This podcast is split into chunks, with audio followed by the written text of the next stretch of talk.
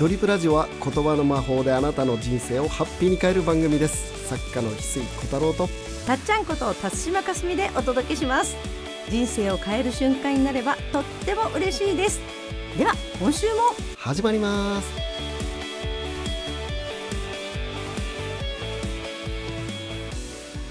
水さん今日の名言は何ですか？今日の名言はですね今日の名言に行く前にですね、今日はですね図書館で覚醒する方法っていうのをですねお。お届けします。あはい。あれですね。そうですね。あれですね図書館で覚醒するうんうん。方法、ぜひそういう覚醒できるってことですよね。はい。はい。お願いします、あのちょうどねあのたっちゃんとやらせてもらってる翡翠ユニバっていうね、うん。僕のオンラインサロンで、はい。この度ですね、ん。石川県金沢のね、はい。あの有名な天皇陛下も視察に来られたという、あの石川県立図書館ですか、うん。あの今ね多分日本で一番すごい図書館、あれ。ちょっと他は見てないからわかんないけ円ど盤型だよね。本当に感動したでしょ？感動した。あの私もできたらしいは知ってて、うん。写真ではちらっと見てて、うん。あの娘と行った時うに、んもううわーってもうなん。ていうの空間がやっぱり、うんええ円円盤型外からそういう形してないんですよ。うん。中入った瞬間に本中入って、はい。そのニュースで天皇陛下が歩いた、その空中廊下みたいなとこあるじゃない、はいはいはい。うん。あそこに立つと、はい。本当に本が円盤のよううなん。ところの、うん。本に囲まれた空間でね、うん。しかも本がもうなんていうの四方八方。はい円盤型の円盤の中の中心に周りが全部本に覆われてるみたいなそうなんです。ほ本の感じなんだよね。表紙がみんなこっち向いているこっち向いってるっていう。ね、うん。あのほ図書館は一応背表紙でよく並んでるのはあって、うん。やっぱりあの所蔵する本が多ければ多いほどあの背中のとこだけがずらっと並んでて、うん。で図書館に関係する人に聞くと、うん。やっぱりそれをいかに分類しておいて整理しておいておくかが図書館のやってらっしゃることらしいんですけど、うん。あそこはあの、ね、その方曰くなんですけど本当に利用者さんのうん。気持ちになっている図書館だねって言って、いやあんな本がうん。こ顔見せてくれてる、うん。あれが感動でしたよ。あのね、うん。近くにうん、住みたいね。そうそうそう。あの中に住みたいって噂 本当に。みんなそう思う。そこで老後はこの近くに住みたいとかああいうのが近くにあったらもう朝からずっと行きますよね。そうそうそう。う。ん、今回ねあのーその 翡翠ユニバの方で、その言霊とアートの旅っていうね、はい、で白山姫神社っていうのが、まあ金沢をね、うん。石川を代表するはい。神社としてあって、その名前の言霊の山下博先生によるとですね、まあ、そこはもう言霊の神様のうん。くくり姫っていうのをね、うん。言霊の神様っていうことで位置づけられていて、うん。でその白山姫神社でみそぎをしてね。はい。そしてそのあとは石川県立うん。その図書館。はい。そして21世紀美術館。はい。そのアートと言霊に触れる旅っていうことでね、その神話研究家の加藤正樹先生をスペシャルゲストにお招きして、はい。一泊二日でねはい行ってくるという旅をしてきたんですが、まあ、僕の方は、うん。その図書館でねうん。図書館で覚醒するワークというのをね、はい。ね覚醒すると思ってました？はい、覚醒するとそこまで思ってましたか？いや図書館でねなんかワークを、そのそのね結構目玉だったので、うん。どんなワークしようかなと思った時に、まずその今一番知りたいことをうん。一つね前日にうん。問いを持ってください。はい。うん。でこれねみんなもできるので、うん。その今日の説明を聞きながらね、うん。図書館に行ってみてほしいんですが、はい。あのまずね今一番知りたいことを一つノートに書く。うんうん。これ実はすっごい大事であの僕は入社して一番最初に教わったことなんですね。うん。そのうちの僕が最初に入った会社の社長っていうのは僕のもう恩師なんだけど、うん。すごくそのアイディアが面白くて。であのー例えば、うん。あのーもうすごいアイデアが出るのね。うん。例えばはい。その新入社員が入ってくる時期になると、やっぱりそのみんな車で営業に行くから田舎だからね、うん。車なしには車でみんな営業行ったりするから、新しいスタッフが入ってくるとその交通事故がね車の事故がちょっと増えるので、うん。これ以上増えると会社で支払ってる保険の代金が上がっちゃうっていう場面だったのね。うんで社長もこれ以上事故があると保険金保険のね支払いが増えちゃうので、あの事故がなくなるように、あのアイデアを出してくれ。ってうん。うん言われて分かったって言って明日出すってう言って、で社長が言ったのがその車に乗る前にうん。車をそのはんその優しく愛撫せよっていう命令が出たのね。どんなアイデアかと思ったらなんか意外と車に乗る前に全社員にね、はい。車に乗る前に車を優しく愛撫せよ。恋人のように愛撫せよっていう優しく触れなさいっていうね、はいはい。そしたらね交通事故も全くなくなったんですよ。なんだあなた朝礼で聞かないですよね。優しく 車をね優しく接したら交通事故なくなっちゃってね。でまあそういうアイデアを、うんうん。突拍子もないアイデアを出すけど結果も出ちゃうっていうことを僕何度も社長にのね目にして、うんうん社長に聞いてみたのね、うん。社長のアイデアって、うん。本当になんか奇想天外で、うん。でもなんかちゃんと結果が出る、うん。そのアイデアってどうやって出し考えてるんですか、はい。そしたら、ん。その知りたいことを寝る前にうん。ノートに書く、そしたら、うん。翌日以降にひらめくってじゃあ寝る前に答えを無理やり探そうとしてないっていう、いううん問いだけ持つ。問いを持ったらうん。必ず答えと出会うって言われたのね、おー。なるほどと思ってね、うん。知りたいことをノートに書く、うん。そうするとその答えが必ず人の言葉を通したり、うんうん。テレビで急に見かけたり街で見かけたり、うん。たたまたま本屋で行って開いたりとか、言葉とね出会うからっていうのが僕は社会人になって社長から一番最初に学んだことなのね。すごい。うん。でそれをね、うん。この図書館でやろうと思って、はいはい。あのー知りたいことをね、うん。で問いをね何を今一番知りたいかっていうのを、うんそのそこをちゃんと見極められるっていうことでうんそれってすごい大事なのね。あその問いを出せる力っていうのが、ーうんうん。その実力なのね。うん。答えを出す力というよりも問いを出せる力っていうのがうん。その大事なんだよね。問いを出せてしまったら答えは出会うから、うんうんうん。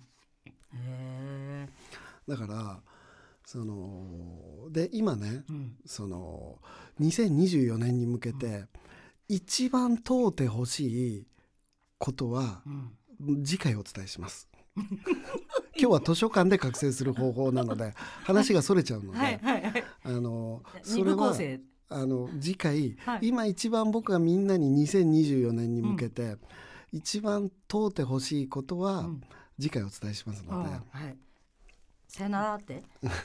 今回は図書館で覚醒する方法で。ね、そこまでは言いますと。で問いを持ってねみんなに今一番知りたいことをノートに書いてください。うんうん。で明日みんなでその県立図書館、うん。金沢県立図書館にう行って、ん。そこでヒントをうん。出会いますので、うん。見つけてきてくださいっていうワークをね、うん。みんなでしたんですよね。はい、いきなりのでもねあのそう2日間行く時に、うん。こういう問いを持ってくださいって言われることってあんまりないような気がして、うん。みんなで楽しもうっていうのでもちろんそれでいいんだけどなんか自分自身がはっと今回何のために来たんだろうって思いながら行ったこともうん。良かったんでしょうね、しかも、うん。知りたいことって言われて意外とすぐ出ない。うん。そうなんですよね。で僕に対するね、はい。あのー答えっていうのが、はい。あのーもうすぐに来て、うん。サインがね。はいはい。でで説明にねみんなをうん送り出す際に僕はこういう話をしたのうんうね。ん。であのどういう話かというとあの一つの細胞に対してうん。DNA の長さっていうのが、ん。長さ伸ばすとねうん。一つの細胞に対して1.8メートルの DNA の長さがあるのね。うんうんで大体僕らの細胞ってまあ諸説あるけど100兆個の細胞でできてるってうん言われたりもするので、そうするとね一つの細胞が1.8メートル DNA の長さ伸ばすとあるので、うん。それが100兆個あるとねうん。1800億キロメートルになるのね DNA の長さ。つまり D- 1800キロメートル億キロメートルっていうのは地球と太陽の距離の1200倍約あるのね。なんか桁が大きすぎて、えー？だから太陽までの距離ってめちゃめちゃ長いでしょ。う。んそれが1200個分 自分の体の中の DNA 伸ばすとそれだけ長いのね。うんうんうん。太陽までの距離を1200倍長さ分が自分の体の中の DNA にえー。刻まれてるのね。うっんてことはうん。細胞ってほとんど全宇宙と言っていいぐらいの情報量の宝庫なのうんうね。ん。だからここにうん。うんこのね膨大な本屋さんが置いてあるけどうん。これは自分の体の中だと思ってくれてうん。完全にイコールだと。うん。図書館の中にあるむしろこの図書館だと足りないぐらいうん。うんうんうん体は。うん。これね膨大な本に囲まれてうんものすごいこのね情報空間の中にいるけど体の中っていうのはもっと無限の情報空間なんだうんうんうんうん。だからねその問いに対する答えが必ず答えがどこかにあるからうん。出会えますんでっていう。ほーでそういう話をしてねうん。みんなを送り出したのね。うん。でもう一つ別の角度からじゃあ話しましょうってもう一つ加えて、はい。うん。でその「エブエブ」っていうねうん。映画がうん。アカデミー賞ねはい。その主要8巻の中の 6,、うん。六巻取ったんですよね。うんうんあの主要8部門のうち6つの部門をねはい。取って、ん。もうオスカー史上初の偉業と言われたね、うんうん。2023年のアカデミー賞をうん。もう総なめしたというようなねうん「エブリシング・エブリウェア・オール・アット・ワンス」っていうね、はい。ちょっと英英検4級にの人にはちょっと発音しにくい「エブリシング・エブリウェア・オール・アット・ワンス」っていうね、なかなか通称「エブエブ」っていう、たっちゃん映画で見たんでしょ、う映画館で。映画館で見ましたもうねクラクラきた。あの しばらく立てないというかああの本終わった後ねぐったりしました。その内容はどうだった？内容は。内容もね大混乱。大混乱。いや僕もね正直いあのまだ1回しか見てないけど1回目ねああちょっとクエスチョンだったの。で友達に解説聞いたら「そういう映画だったの?」っていう。あの元からねもともとその奇跡はこうしてやってくるのを一緒に強調したね、もう宇宙人みたいな、うんうん。うん友達がいるんだけど、吉武大輔さんっていうね、はいはい。で彼が、エブエブは絶対翡翠さん見といてほしい」って言われたのね。あそうですか。大ちゃんおすすめ。大ちゃんがうん。もうこれはうん絶対翡翠さん見といてくれっていう、で僕はこのラジオをね聞いてくれてるみんなも見てほしいの、うんうん。この図書館ワークとセットなのね、トなの？この。あとね名言セラピーで、ん。僕がやってる YouTube でね、はい。あの長谷倉美幸さんがうん。登場していただいた回がね、うん。あのパラレルジャンプについて、うん。あの語ってる回があるのね、でそれも見ていただいて「エブエブ」を見ていただくと 未来の感性が紐解けるのね。うん。あのーこのねあの理想の未来へジャンプ理想の未来へすぐに飛べる方法っていうサムネのねはい。YouTube うん。があるんですが、うん。それがね長谷倉美幸さんがうん。ゲスト会の、バー名言セラピーっていうののゲスト会なんですが、うんそれで長谷倉さんが未来の感性としてパラレルジャンプっていうね、うん。時空を自由自在にうん。飛べる話をねうん。してくれてるんですがまさにそれが映画になった話なんですよ。あ。いやーんなんかねあのふわっとした素敵なって感じじゃないなかなかあの グロテスクななんかいろんな衝撃のシーンはいっぱいありますよね。ありますあります。何がどうなってどうなんのっていうぐらい。えーってその発想の2回見てほしいけどはいね、、極端に変わるところにはびっくりした要因は本当ありました。あの宇宙は一つじゃなくて、うん。多次元宇宙だっていうことがね最近のことで世界はパラレルワールド、はいはい、宇宙は一つじゃなかった、うん。多次元にたくさんの宇宙があったっていうことが、うん。まあ最新の研究で分かってきてるんだよね。うん。ででその多次元の中にその多次元の自分がいるっていう映画なのね。なるほど。でそのどの宇宙にもうん。多次元なんだけどどの宇宙にもその私の別バージョンがいるっていうね、んんこれはそのえ「エブエブ」っていう映画の中にも出てくるセリフなんだけど、うんうん。どの宇宙にも私の別バージョンがいる。うん。だからその自分の別バージョンうがん。多次元宇宙にいるのね。あー。料理が得意な自分もいるし、うん。カンフーが得意な自分もいるし、うん。いろんな自分がいるのでピンチに応じてうんうん。多次元の宇宙につながって、うんそのピンチを乗り越えて、多次元の宇宙をにいる自分と全部協力し合ってピンチを乗り越えていくっていう話なのね。なるほど。全く先入観なしで見たんで余韻だけの方は。伊勢さん分かってみたんですか？いや僕はその多次元宇宙っていうことを伝えてるんだなっていうところは分かったけどもっとふもっと深いので、うんうん。そのその深いところまではちょっと今日はね、うん。そのまあせっかくなんでうん。まず見てほしいから、あはい。今日は解説しませんけど、うんうんそのんまあ2回見てほしい。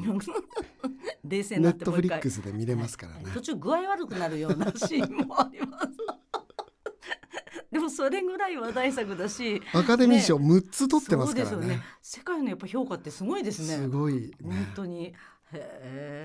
でそのまあ図書館の話に戻すと、その自分の体内っていう風にも見れるけど、うん。その多次元世界の自分が一つ一つ本になってるっていう風にもこの図書館は見れますよあなるほど。という説明をあのワークの時にしたんですうんね。うん。でその自分のね DNA がもうその太陽のね距離までの1,200倍以上の長さ、うん。DNA ってあるから、うん。もう体の中だけでもこの図書館を上回るぐらいの情報量があるけど、うん。多次元の中のうん。自分が一冊一冊本になってるっていうふうにも見れるから、うん。このね図書館をうん。自分の体内だ、もしくはは多次元にいる自分だと思ってこのね、うん情報の海を、英知の海をはい。問いを持ってはい。楽しんでサインを受け取ってきてくださいどうぞ行ってらっしゃいって言って、うん。みんなを送り出したのね。はい。うん。でそしたら例えばもう一人それぞれうん。その参加者さんがね、はい。それぞれ受け取っていて、うん。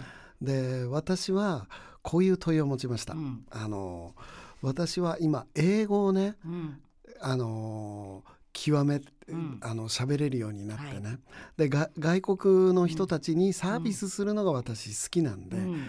英語をやってるし最近は中国語も初めてで。うん。うん語学もすごいね。語学やって。てでいろいろやってるけど私が今一番何を英語をしっかり極めればいいのか中国語を極めればいいのか、そのヒントが答えが欲しいと思ってうん。回ったんですっていう方がね、うん。後で僕にはい。シェアしてくれたのね。でどうだったのって聞いたら、うんうん。いやわ英語でも、うん。中国語でうもん。ないって分かりましたって言ってくれたの、うん。うん。すごい私が今極めるべきは英語、中国語っていう問いだったらしいのね、うんうん。それで図書館に行ったら私がやりたいのは目の前の人をおもてなしの心でうん。接客するっていうことがやりたいっていうサインが見事に本の中で見つけました。英語をやるのは手段で中国語をやるのも手段でした。うん。両方手段で私がやりたい本命はおもてなしの心で目の前の人に接するっていうことを私が一番今やりたいことなんだって分かりましたってね、うん。素晴らしくないですか？これね誰かかから教わったわけじゃないんよ、問いを持って図書館を旅したら答えとちゃんと今必要な言葉をね。はい。それもたまたまね目にパラパラって見たうんうん。本の中にそのフレーズと出会ってうん。これだって英語でもない。はい。英語は手段。うん。あの中国語も手段。うん。私がやりたいのはうん。おもてなしの心で心で目の前の人に接するっていうのが私が一番やりたいことのそのど真ん中。あれだけのね膨大なうん。本の中で、うん。すごい限られた時間じゃないですか。何日もいたわけじゃなくって、うん。そういうふうに遭遇するっていうのが不思議ですね。ふと。目に留まって開くっていう、それは何が起きたらこの人にとってこんな素晴らしいうん答えまでなったんだろうっていう不思議ですよね。そうそうそう。そう。で僕はね、はい。問いを持ってて、次に書くべきうん。本のテーマを、うん。まあいくつか問いを持ったんだけどね、あはい。い、くつか問いを持ったんだけど、その僕欲張りだからうん。一個じゃなくてね。うん、いくつもあったんですね。そのそのうちの一つが、うん。次書くべきテーマを見出したいっていうテーマだったんですー、うよ。ん。うんそしたらね、うんすぐにそれもサインが現れて、参加者さんのある一人の女の子が、うん。そのその円盤のようなね、うん。石川県立図書館の通路が、ど真ん中に通路があってね、うん。そこに立つとその本がね、うん。全部は表紙がこちらを向いて、うん。本に囲まれてるようなはい、場所があるんだはい、けど、まさに中心地中心地。はい。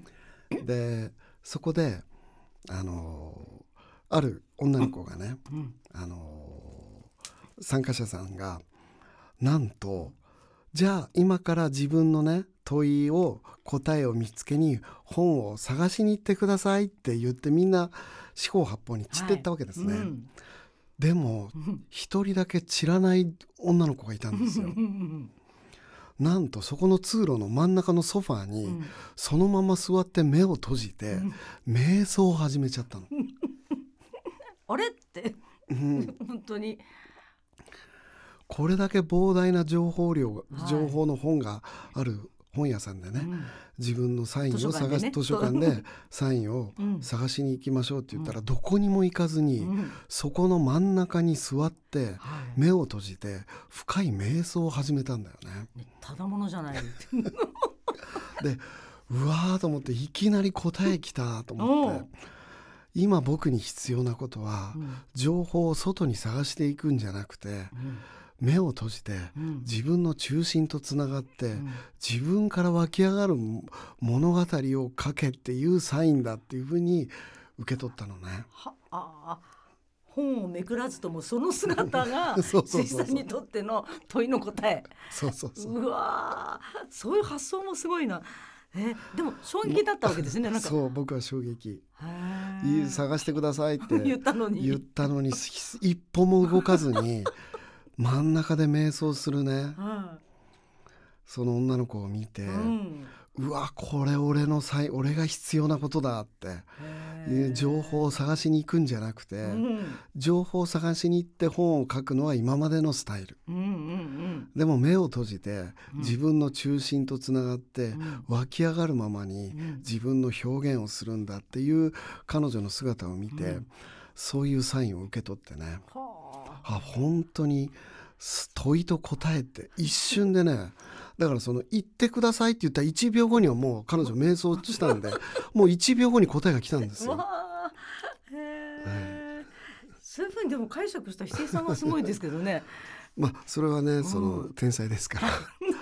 あのそれぐらいはすあのさらっとやっちゃいますけど、はい。桜木花道か一世小太郎か天才ですから。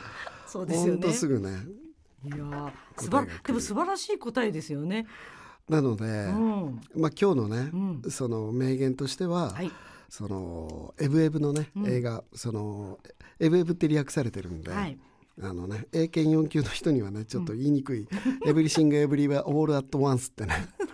英検4級組にはとても言いにくいので エブエブって。訳されてるんでね。そういうふうに言った方がわかりやすいという、はい。覚えられない。なので今回ねそのできれば石川県立ね、うん。図書館に行ってほしいけど、うん。あのエブエブという映画をまず見て 多次元宇宙がうん。自分は一人じゃないぞと、うんうん。多次元にもいろんな自分がいるから、うん。そこにつながったらその力ってダウンロードってうん。できるんだっていうのが、うん。これからの時代の遊び方なんだようんうね。んでそれを図書館に行って、うん。自分の体がこの図書館が自分の体の中だって思いながらうん。問いと答えと出会うゲームをしてきてほしいんだよね。これは自分の体の中だ、うんうん。もしくはエブエブのようにうん。多次元の自分が情報体としてね、本一冊一冊が多次元の自分だって思ってもいいし、うん。どちらでもいいので、どこにでも入っていける。そうそう。だからその多次元の上英知と、そのつながったら、うん。答えはうん。いくらでも簡単に答えと出会えるっていう体験をね、うん。してきてはい。今回ねうん。してきてほしい。だからその図書館にはい。石川県立図書館にエブエブを見ていくっていうのが今日ねみ 皆さんたちにはい。僕からプレゼントしたい宿題ですね。なるほど。ピンポイントとしてはあの、まあ、おすすめがね石川県立図書館ではあるんですが、まあ、近くの素敵なね、はい。うん。図書館に行ってもいいと思います。うん。はい。ね、なんかあのオンラインサロンの石井ユニバとしてね石井さんとそういうのもちょっとやろどっかうからという。ねやりたいはなとはちょっと思ってますけどね。うん、ぜひ皆さん、はい。ね、図書館にいる空間がいかに幸せかを体験できるし新しい発見覚醒の場所だったという。はい。はい。ありがとうございます。で次回はねそのみんなにうん。問いかけてほしいはい。質問をね、はい、今言ったわけではない。あれではない。であれはちあのー入り口。僕の僕の問いですから。ああなるほど。みんなに問いかけてほしい、うん。あの問いはねうん。次回お伝えします。はい。続くです。はい、またお願いします。ありがとうございます。この星が銀河一楽しいドリームプラネットになるために日本の精神性を100年進化させたい。そのためにお送りしているドリプラジオ。あなたの心にそっと寄り添えるラジオになりたいです。大切なお友達にも紹介してもらえたら嬉しいです。翡翠小太郎とたっちゃんでした。また来週。会いましょう